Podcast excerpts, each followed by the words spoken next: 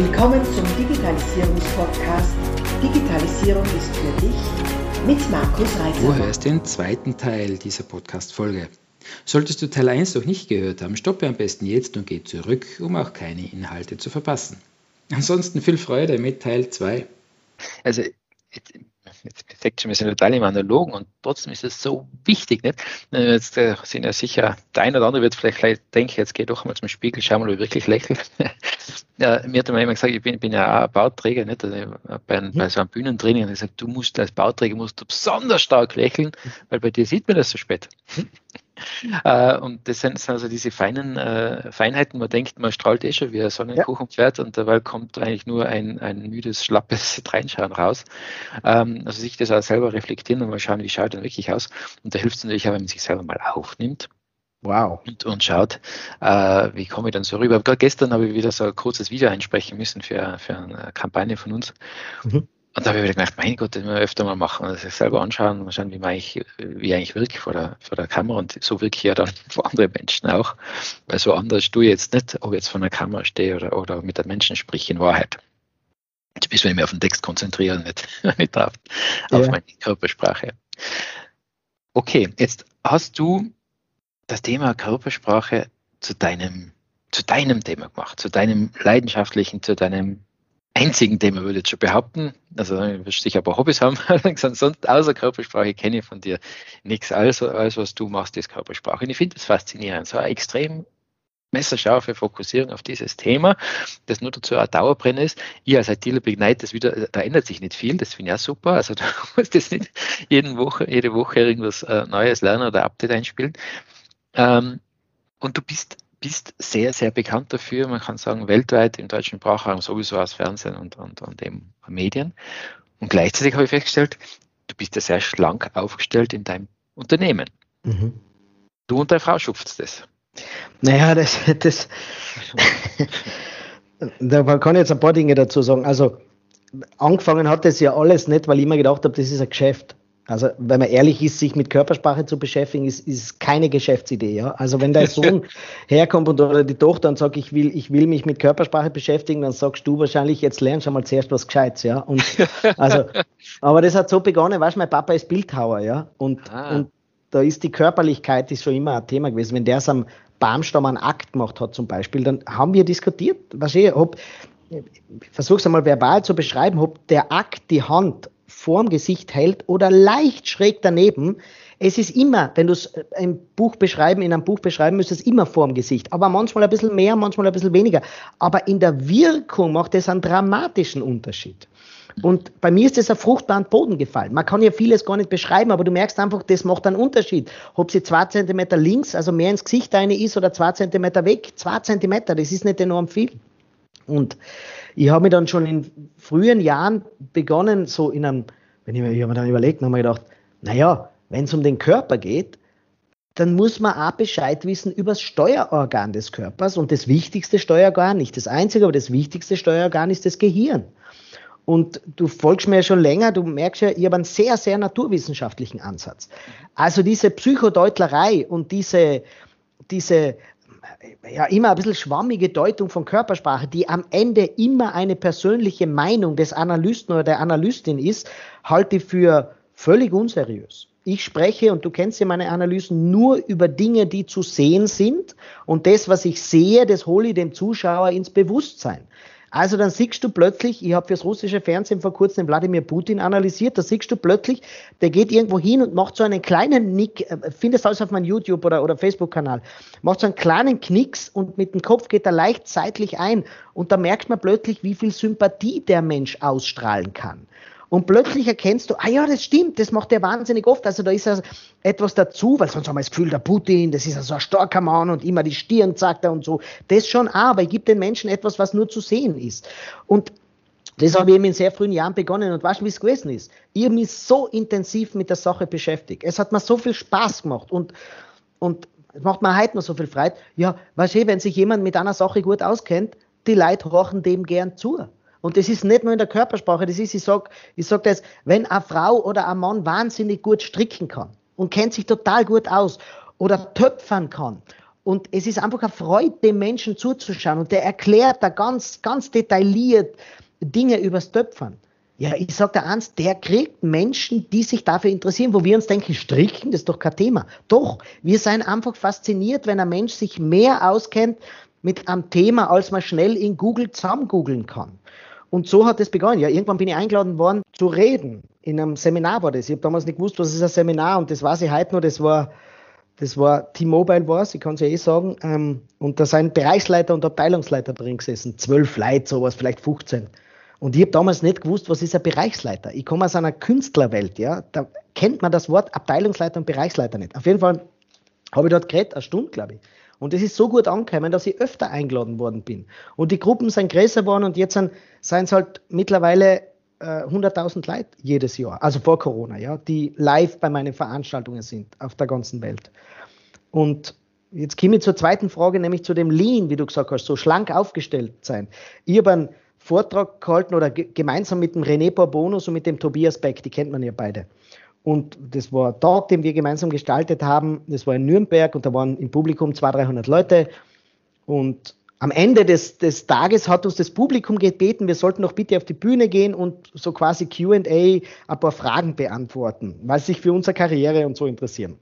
Und eine der Fragen war, ja, wie sind denn unsere Büros, unsere Backoffices aufgestellt? Und der René sagt, ja, ich habe jetzt an 16 Vollzeitkräfte. Und der Tobias Beck sagt, ich habe jetzt 60 Vollzeitkräfte. Und ich habe dann als letzter geantwortet gesagt, ich habe drei Leute, die mit mir arbeiten, meine Frau, meine Gattin und die Mutter meiner Kinder. Sexuell sehr abwechslungsreich und unternehmerisch wunderbar.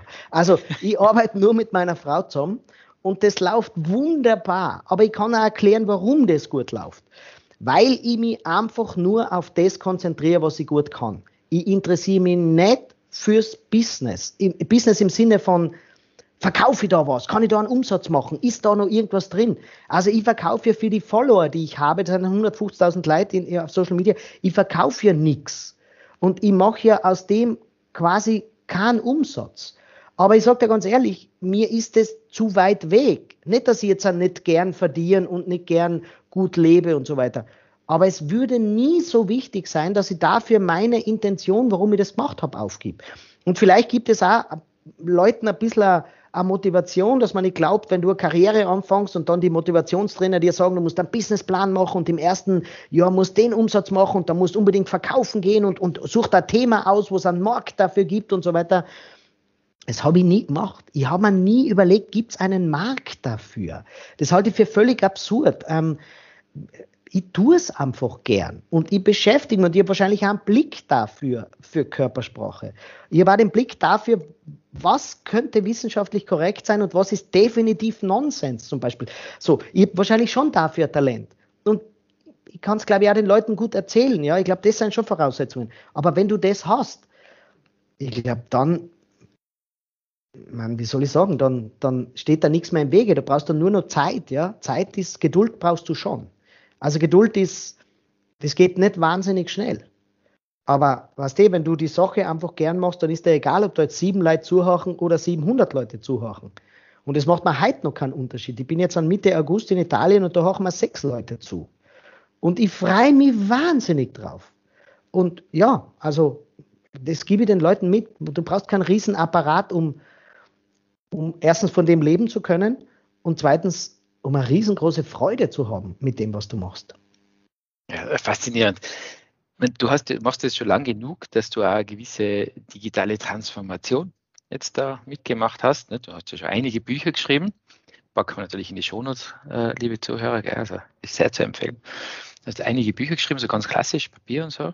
Äh, hast, wie du gesagt hast, Bühnenauftritte gehabt, Live-Coachings und jetzt Online-Kurse.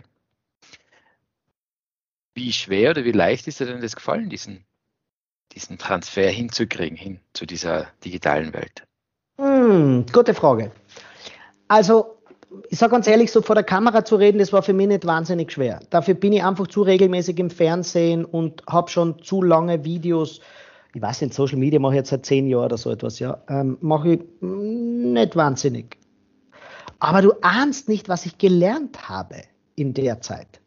Ich habe ein bisschen ein technisches Setup auch verändert. Ähm, ich habe zwei Studios jetzt anhergerichtet in der Zeit. Alles hey, nix, nicht glauben, das ist wahnsinnig teuer oder so mit 600.000, 700.000 Euro bist du schon dabei. Na, was ich sagen will, ist, die Leute glauben dann immer, da hat so ein Riesending oder so etwas. Na, das ist gar nicht das, sondern relativ simpel und das ist auch, es war immer so evolving, wie sagt man denn so, es war nie eine Revolution, ich bin nie hergegangen und habe einen Studioplaner gehabt und der hat mir fett, ich habe mir gedacht, da brauche ich nur ein Licht und, und da muss ich ein bisschen Schall dämmen und da brauche ich eine dunkle Farbe und es war so eins nach dem anderen und so. Und ähm, das zweite Studio, da sitze ich jetzt gerade, das ist ähm, nüchterner, ähm, da habe ich einfach nur Rollos im Hintergrund und, und ein paar ganz günstige Lampen herinnen. Das habe ich deswegen, weil wir da zwei Internetleitungen haben, weil ich, recht, weil ich regelmäßig im Fernsehen bin von diesem Studio aus. Weil durch Corona die ARD, der ORF, die haben alle Lockdowns gehabt, da hat man nicht hinfahren dürfen. Und das habe ich hergerichtet und da mache ich jetzt auch die Podcasts und das war toll. Das habe ich gelernt zum Beispiel. Äh, das Agieren vor der Kamera, natürlich bin ich da auch professioneller geworden, was das, was das anbelangt. Aber eine Sache hat sich schon verändert, nämlich dass ich kein Feedback vom Gegenüber bekomme. Und ich habe da eine Zeit lang Facebook Live und Instagram Live gemacht, ehrlich aus Spaß an der Freude, weil das das Einzige war, wo du so ungefähr ein Feedback bekommen hast. Und das sage ich jetzt ganz ehrlich, es geht mir ab, ich werde, so ich es körperlich kann, nicht ins Internet verschwinden. Ähm, ich habe jetzt ein paar Kollegen kennengelernt, die haben gesagt, es taugt ihnen so, dass sie nicht mehr fahren müssen und, und sie machen nur mehr von daheim aus. Ich nicht. Ich bin jetzt dann wieder, seit der Lockdown vorbei ist, extrem viel unterwegs wieder. Die Leute rufen wieder unglaublich an, um, um, weil sie mich gern dabei haben, mich einladen und so. Ähm, die Fernsehstudios sind total happy, dass ich wieder dabei bin. Ich bin ja regelmäßig im ORF. Ich ähm, glaube, das kriegst du mit und auch bei den Sommergesprächen jetzt im ORF bin ich dann auch in der Analyserunde und das will man einfach live haben. Das war gleich ganz am Anfang. Ich habe da mit der Ingrid Thurnherr geredet, die hat gesagt, nein, nein, nein, bitte unbedingt im Studio. Und ähm, das geht mir echt ab. Und damit kann ich ja jeden verstehen, der sagt, dieses Kamera und Ding, ich mag das nicht, ich freue mich, wenn wir uns treffen. Aber gleichzeitig komme ich auf das zurück, was sie im ersten Teil gesagt hat, nämlich, ich kann es ja nicht negieren. Ich habe auch gelernt, damit besser umzugehen. Ich habe mich auch darauf eingestellt ja, es macht man nicht so erfreut wie ein echtes Treffen mit Menschen. Aber jetzt deswegen zu sagen, ja, und deswegen beschäftige ich mich nicht damit, das ist ja keine Lösung, ja. Wir müssen einfach so eine hohe Variabilitätsbereitschaft haben in unserem Leben, dass wir uns auf Umstände irgendwie so einstellen können, dass wir zumindest damit leben können und ein Ergebnis erzielen, was einmal zumindest okay ist. Und immer nur zu hoffen, ja, das wird eh bald vorbei sein. Ja, jetzt haben wir schon zwei Jahre, wo wir viel mit Kamera reden. Und es wird so bleiben, dass wir manche Meetings einfach vor der Kamera machen. Und ähm, ja, das, das glaube ich ist einfach wichtig. Das habe ich gemacht, aber das direkte Feedback geht mir wahnsinnig ab. Ich, bin, ich, ich bewundere jeden Fernsehmoderator. Ich kenne den Marcel Reif ganz gut. Das ist ja ein Sportmoderator, sehr bekannter. Der ist immer wieder bei mir und ich bewundere den. Ein Leben lang hat der nie Feedback gekriegt. Der hat die größten Fußballspiele, die man sich vorstellen kann, hat der kommentiert. Da haben Millionen Menschen zugehört, wie er kommentiert und kriegt kein Feedback. Und die haben immer gesagt, ich bewundere dich dafür. Weil wenn ich was sage, vielleicht einen Witz mache, eine tolle Bemerkung mache, da geht der Raunen durchs Publikum, ein Lachen ist da, ich kriege vielleicht einen Applaus. Ich, ich sage zu den Leuten, probiert das mit mir aus und die machen es sofort mit. Das heißt, ich kriege sofort ein Feedback von den Leuten. Das ist etwas, wo ich mich schwer dran gewöhne. Mhm. So viele interessante Inhalte. Wir stoppen hier und machen aus dieser Podcast-Aufzeichnung einen mehrteiligen Podcast. Bleib also dabei, um keine Inhalte zu verpassen und die nächsten Folgen auch hören zu können. Bis dann, wenn es wieder heißt, Digitalisierung ist für dich, abonniere doch gleich unseren Podcast und vergiss nicht, eine 5-Sterne-Bewertung abzugeben.